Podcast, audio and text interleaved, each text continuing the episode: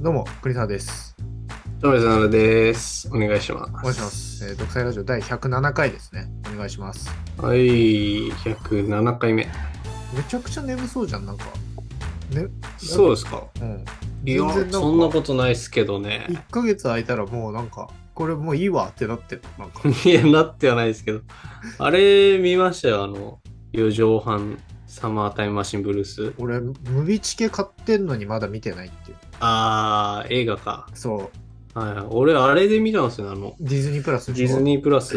うん。あれ、うん変わるんですかそのドラマっていうか、アいニやメシ、変わんないでしょ。あの、一本の映画って。映画と、多分さ先行でディズニープラスで始まったけど、まあ、まあ、映画上映して、まだその時点では完結までは流れてないっていう感じだった、確かうんに。うんうん、なるほどね。はい面白かった。いや、あれね、いいわ。あれはいい。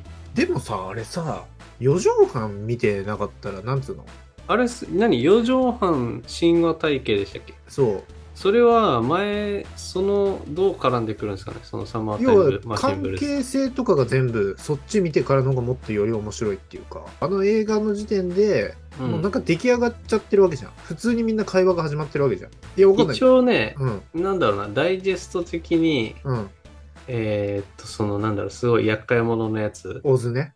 オズうが、んいかにしどん、どんな厄介者なのかっていう、ちょっと触れたり、あ、そんなのあるんだあるある、明石さんも、うん。の出会いとか、で、その主人公はどう、どういうふうに今、映画サークルに絡んでるのかとああ、かそういうことかは。、一応ある。ただ、げまあ、原作じゃないけど、うん。最初の四畳半神話体系っていうのは、一応1話完結みたいな感じなのよ。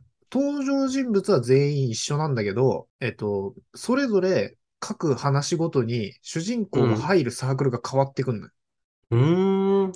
じゃあ、でうんない映画サークルじゃない時も全然ああっ全て。然ある。だからその映画サークルっていうのは、まあ、映画サークルみそぎっていうのが、そのじょ四畳半普通の神話体験の中に1話分だけあるの。あ、それを切り取ったのがそのサいマや、ータイムたマシだ、ンブルーで、も、その、四畳半神話体、結局パラレルワールドみたいなんだよね、あれ、状態的な。よ本当の四畳半神話体験の映画サークルみそぎだと、うんあ、の、城ヶ崎いるじゃん。城ヶ崎さん。城ヶ崎、あの、ムキムキのはいはいはい。髪逆立ててるっていうか、はいはいはいはいそう城ヶ崎先輩が、その、みそぎの帝王みたいになってて、あ、でもそれはなってましたよ。まあまあ、サそマうータイそう、ムマシンブなルーっスてるとは思うけど、俺もちょっと1話チラッと見たのかな。1話と、まあ、小説は読んでるから、まあであれもだけどそこまで帝王感はあんなまんか薄いかも扱しいれながい。さ、なんつうの、片や、その、オズとか私からいじられるぐらいの関係性じゃん。うんうんうんそういうのじゃなくて、もう圧倒的なカリスマみたいな感じだったのよ。なるほどね。で、みんなから慕われてて、うんすごいワーワー言われてて、で、その、四畳半神話体験の、みそ、あの、映画サークルの話だと、帝王で威張ってて、で、私とかをすごい、なんか、結構邪険に扱うのよ。ああ、はいはいうんはい。お前らが作ってる映画なんてみたいなこと言って、それうでんうん私がブチギレて、オズと一緒に城ヶ崎先輩の、えっと告発映画を撮るっていう話になってくのね。うん。ううーんん、なるほどね。そうで、その時に、で、これ出てきてんのかな城ヶ崎先輩は、あの、スーパー、お前と一緒でスーパー潔癖症なのよ。あ、それは多分その設定ないと。と思うんだよ。スーパー潔癖症で、かつド変態なのよ。うーん、それもでなん変か態感なかったな。そう、家、家、自分の家の壁を、なんかその、うん。そのおっぱいと乳首のボルダリングみたいにして、それずっと登ってると か、あとその、それでよく帝王になれました ね。そう、だからそれを隠してるのよ。もうすごい綺麗な、あわかる。あの、だ歯だ科歯科衛生士いの。や、歯抜きさんじゃなくて、ああ、ダ違ッチう。ワイフがいるのよ。おーそれをずっ。と家でめでてんのよ、城ヶ崎先輩は。うん。めっちゃ帝王でカリスマで、その、後輩の女の子かとかから、チョコですもらってくださいとか、バレンタインの時にもらう、プレゼントがもらうんだけど、うん。お前と一緒ですごい潔癖だから、廊下を曲がって見えなくなったとこですぐそれ捨てて、汚ねえ、汚ねえとかって言って、 それは度が過ぎてるな。洗ってる告発ムービーを、ああ、なるほどね。そう。で、明あ石それさはおんもも、ろいかもしそれう、ない。明石さんもその時みそぎに入ってんのよ。うんうんうんで、明石さんだけ、私とかオズが作るのをすごい好きで見てくれてたんだけど、うん。まあ、オズは結局、城ヶ崎先輩の側にも入り込んでて、城ヶ崎先輩がさ世界最高傑作だみたいな城ヶ崎先輩がアレクサンダー大王になる話の上映会を、あの、ハイジャックみたいにして、途中で映像止めて、告発ムービー流して、うんもう大混乱になって、逃 げ、逃げるみたいなのが、その四畳半島体験の映画サークルみそぎなのよ。ああ、なるほどね。で、一応今言ったそのワンパッケージが30分で行われて、翌週のアニメのまたその話が、私が大学1年生に戻ってんのうーん。で、次になるほどね。自分が選ぶサークルはこれだっつって、またそのサークルの話が始まるけど、基本関係性はみんな同じなんだよ、出てくる人たちが。うん、なるほど、なるほど。で、あの、メガネの灰島ってクソ野郎いるでしあょ、はいはいはい。熱波みたいな。はいはいはい何してるんですかみたいな。 うん、まあ、に似てるね。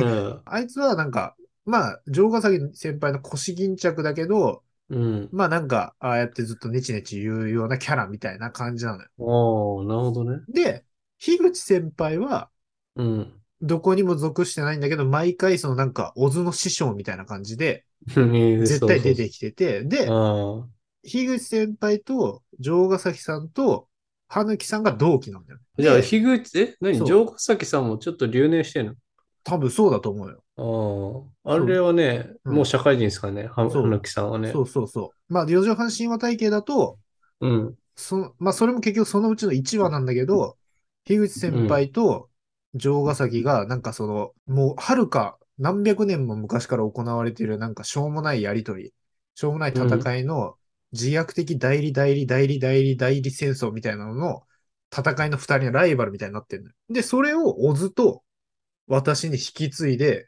小津対私の戦いがまた始まるみたいな話もあったりして、なるほどね。結構全部リンクしてて、うん樋口、えー樋口先輩と羽貫さんは、あの、夜は短し歩け乙女にも出てくる。うん。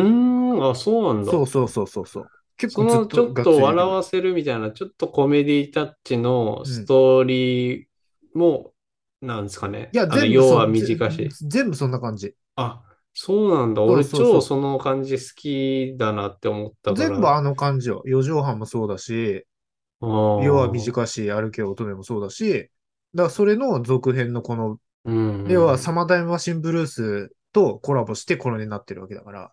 あーなるほ元どねネタはあのヨーロッパ企画のサマータイムマシンブルースだから、全部こう、すごい繋がってて、うん。まあ、割とそこの2つとかが同じような感じで、あれは全部す、元は小説なんですか全部小説。夜は短しも。もう全部小説、もともと。あ、そうなんだ。そう。サマータイムマシンブルースも結局先に小説出たし、あ、そうなんだ。そう。だからそれを読んでて、あ、やるんだと思って。えーそれは、そうのん小説書いてる、大元の小説書いてる人は誰なんですか上田って人森見富彦って人。あだー全部森見富彦が作って、で、うん映像化したものを全部脚本が上田さんが書いてる。じゃあ、その森見智彦っていう人がすごいね。森美さんがすごい。だから、最初に書いたのが太陽の塔っていう小説で、うーんだか。らそれもテイストは同じような感じ。それはあんまりリンクはしてないかな。でもなんかずっと同じようにネチネチした主人公が、あー元元好きだった女の子をずっとストーカーするっていう話。あー、そうなんだ。そうそうそう。いや、やっぱこのサマータイムマシンブルース見るとう、ん。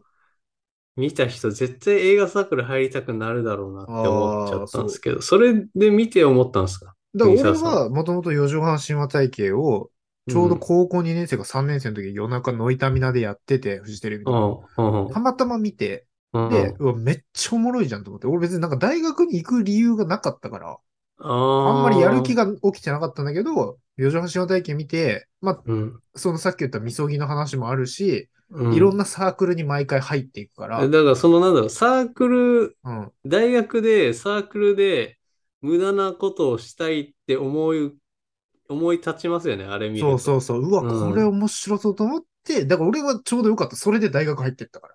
ああ、なるほどね。そしたら本当に映画サークル入って、その、オズじゃないけど、初めての新刊みたいなので、うん。その俺と同い年のやつが、なんかまだ正直未成年じゃん。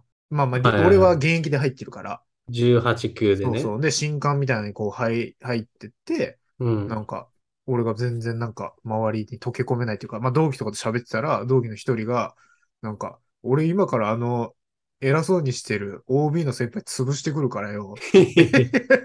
オズじゃん。 そうで、行って、俺う、ちょ、見といてくれって言われて、俺どうやってやるのかなと思って見てたら、その先輩が、俺1年生なのに OB にこんな喧嘩ってきて大丈夫とかっつって、うんで、席座って、二人で、なんか日本酒対決しだすんだけど、こう、こう行くじゃん。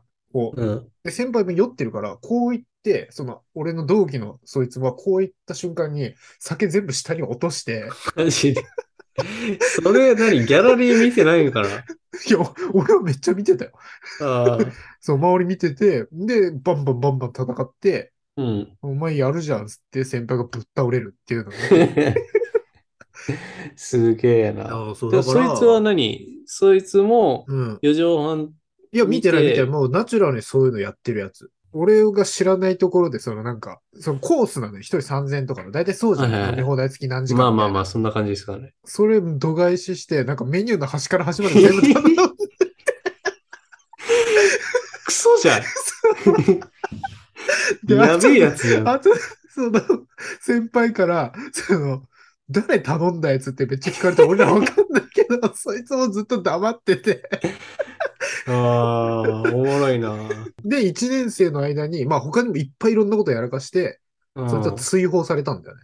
はあ、まあ、されるでしょうね。厄介ですもんね。そして、来たる3年生になった時に、俺が映画サークル会長になった瞬間にうん。連れ戻した。戻したん だ。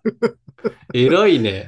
そう、なんかだから、あれを見てたからさ、うわぁ、こいつオズだーと思って、おまあ、や、もろーって。ちょっと劇薬みたいな感じでしょうね。そうおもろいんんだけど、いすぎると本当超にムいたカらつくみやたばいいな。みたいなさ、そう。ああ、なるほどね。そうまあだからあれ見たらね、だから本当に、なんつうのかな、感謝してるよ、俺は、本当に。あのアニメを見れたから、大学に行けたし、うん。だから俺もそれに出会ってたら、うん、 1年から絶対映画サークル入ってたなって思っちゃったぐらいのレベルだったんで。そう、だから映画とお笑いに巡り合えたし、面白かったし、楽しかったから、一回小説読んでもう一回ちょっとちゃんと見たい、見なきゃなとは思ってたけど、ちょっと映画見に行くのマジムビチケ持ってんのに、行かないって意味わかんない。そのパターン多くないですかなんか前もそれはなかったでしたっけそれ、あーぶ、だからあれでしょ、ベルーシでしょ。あベルーシは、ベルーシベルーシは行った行った。あ、いたあもうーそいの、なんつうの、普通の人の家みたいな映画館で最後ギリギリやってたやつ見に行った それ、それ何これって言われませんこ、ここ、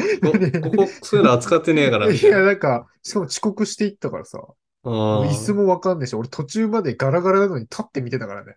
マジで。 それ遅れすぎでしょ。そう、まあ、んあれはやっぱ面白いよ。なるほど。うだん確かに確かに。もう、その四畳半神話体系も確かディズニープラスあるから、それ見ようかあるなあるあとる。かそうそう。うんだから、ヨガ短しもあるんじゃないの多分あるねヨ。ガ短しはすごかったよ。だって舞台もやったもんね。あ、そう。そう、俺舞台見に行ったし。で、実際、なんだろう。あの、私っていうのをうん、国沢さんに似てませんやっぱ感ちょっ情と、移で入も、しちゃそうのれよ。に寄せてった感ある。いや、栗わ沢さんかんない。寄せてったなっんてか何似てんだよな。それそれ風貌ってこと風貌はもちろんだし、うん。いや、だからだから多分よ寄せてるつもりもないけど、まあ、だから自然と影響を受けてるでしょうね。影響っていうか、あれなんじゃないかな。だから、もともとが、割と、なんつうの。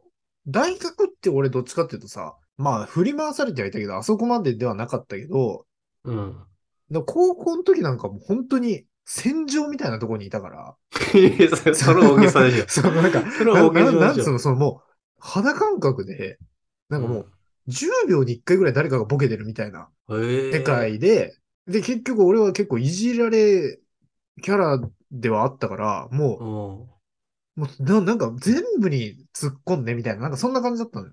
ああ。だから、その見た時も、その本当意識とかじゃなくて、多分もうすごい感情移入したんだよね。なんか境遇似てるみたいな。そうそうそうそうそうそうそなるほどう。ね。そうだかそらこよ、で、よりバッチリハマった。なるほどね。そう。いや、でもそれは貴重ですよね。そうそう、日本に何人いるんだろうって、その、そこまそうそうで一致する人ってうんって感じですもんね。だからなんかその、なんつうのかな、サークルも面白そうだなって思う反面、うわ、こんなん、あるこんなんっていう感情、俺あんまなかったのよ。めっちゃやられてる、みたいな。あ、俺、高校、俺、俺じゃん、みたいな。俺じゃん、みたいな感じだったんだよ。そう。だからそれが、ハマったのかな、バチッとなるほ。ど。だからちょうど、ぜひね、そそう、の、見てほしいね。見てほしいし、お聞きの人は、ちょっとそれ見て、これが実際のリアルな国沢さんに近いよっ ていうのもね、そうね。イメージしながらっそう。て感じですかね。あとはちょっとね、ちょっとテイストは若干変わるけど、あの、同じ森美さんが書いてる、有頂天家族っていう本があって、あそあ、そうれそういうのあ、それ有頂天ホテルか、あれ。有頂天三谷あそれはあれでしょあの、三谷さんでしょ三谷幸喜の。そうそう。じゃなくて、ー有頂天家族っていう、その狸の家族の物語なんだけど、えっと、シーズン1、シーズン2アニメもやってるから、おーそれも結構面白い。なるほどね。そうあと、ペンギンハイウェイも映画化してるから。ああ、そうなんだ。そうそうそうそう。だから意外と映像化、舞台化、漫画化はしてるから、はあ、はあはあ、まあ、はい、気になる人はね、読んでもらえると面白いかもしれないね。まあ、まあ、あんま、あれだけど、一個そうやって話してくれたから、俺も久しぶりに映画館に行って、うん。ちょっとこれは、なんだろうな、面白いっていうか、みんなの見た感想をすごい聞きたいのがあって、うん。で、まあ、って言っても、この作品も、その、DVD 化もできないし、もう、元々の上映期間は過ぎて、今、その、たまたまロードショー期間だったから見れたんだけど、うん。その、14歳のしおりっていう映画があるのよ。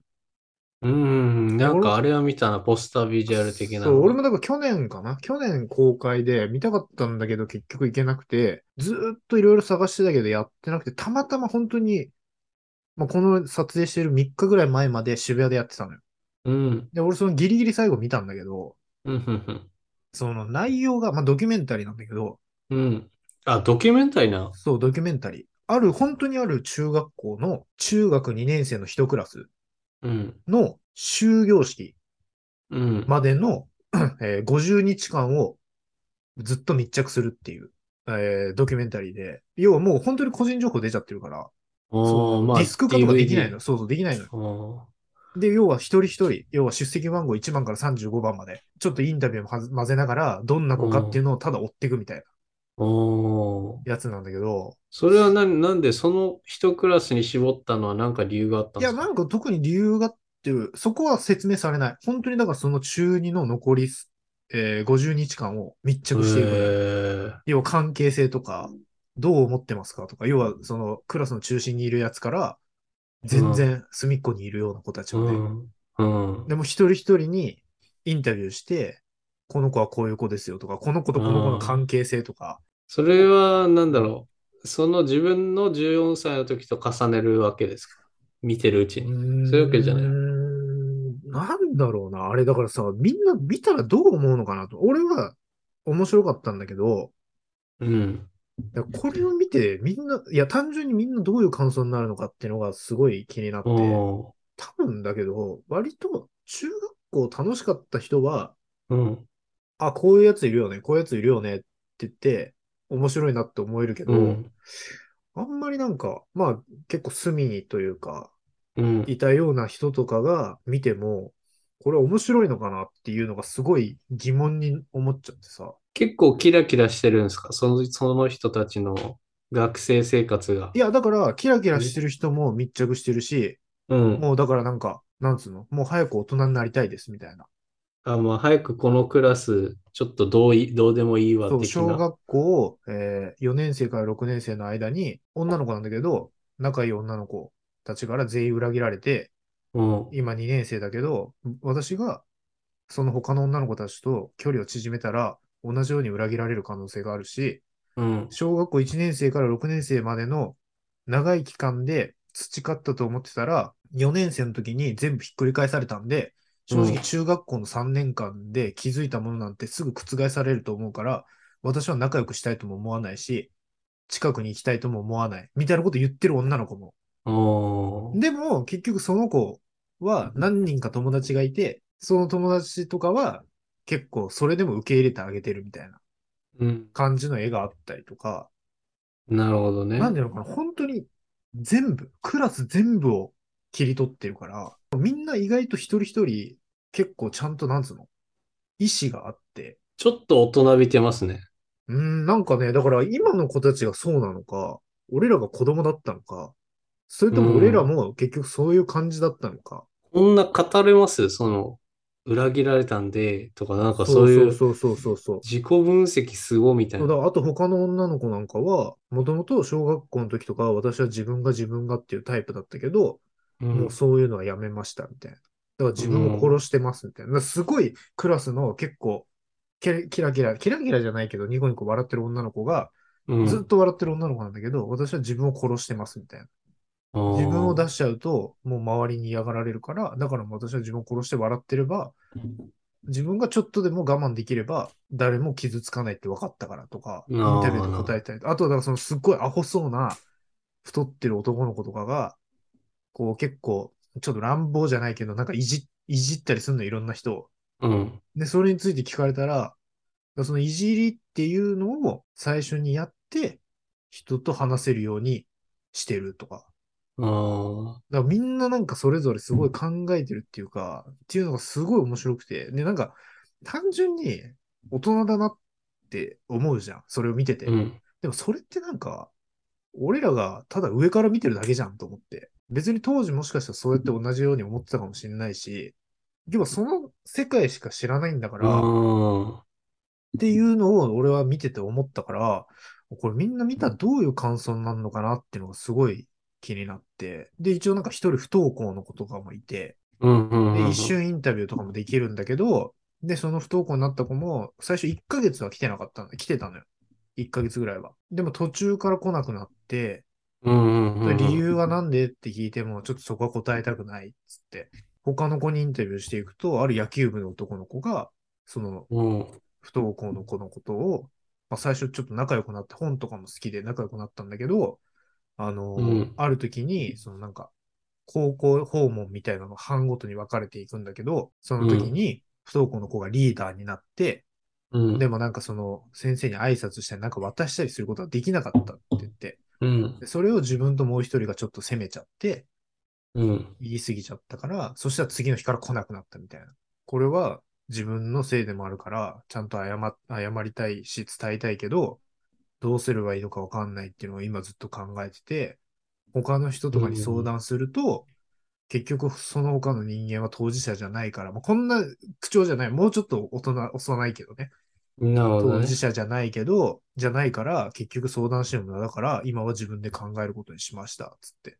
で、結局、要は最後のさん50日間だから、そのひ、その子は不登校だけど、要はその、なんか別の離れた教室には来てんのよ。で、なんか給食とかうをん班長みたいな人が持っていくときに、その野球部の男の子が手紙を添えて持っていくのよ。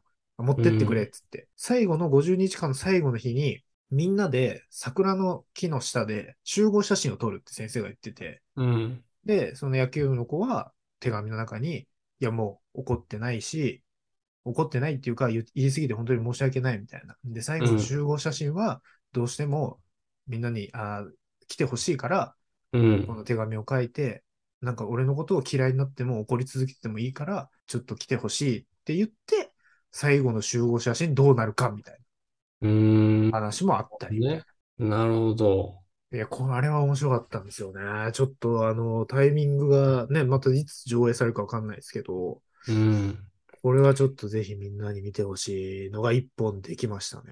なんかあれだね。普通に30回って一周して落ち着いた考えみたいな。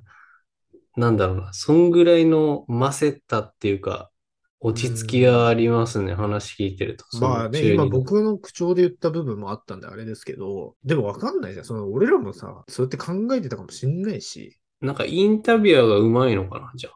逆に撮ってうる。ーんでもなんか質問はそんなになんか、でもなかったけどね、すごいうん難しいことっていうよりかは、まあ割と普通に聞いて、みんな答えてたけうんなるほどねど、まあまあまあ、それを見て、見ないとわかんないってとそうね、ここれははちょっと見てほしいけどなや、なるやほんどないねのかな羽にも見てくれって言ったんだけど、うんちょっと仕事であいつも行けなかったから、なるほうん、ちょっと直接アカウントに DM でも送ってさ、データもらってく れよ。ど。何俺が そう、俺がそう。絶対無理で しょ。まあまあまあ、って感じですよまたね、再上映されるかもしれそなういそうそんう。でその時は。はね、ちょっとみんなでさ、見てもらいたいですね。これ14歳のしおりって映画ですね。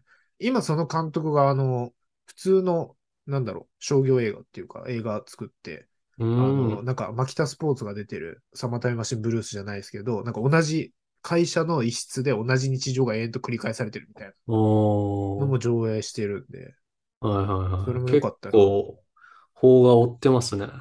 いやいや、たまたまよ、本当に、俺、これずっと見たくて、その、なんうか、んツイッターかなんかでもずっとフォローして、情報を追っかけてて、やるってな。なったから、あ、これは行くしかないと思って行ったから、はいっはい。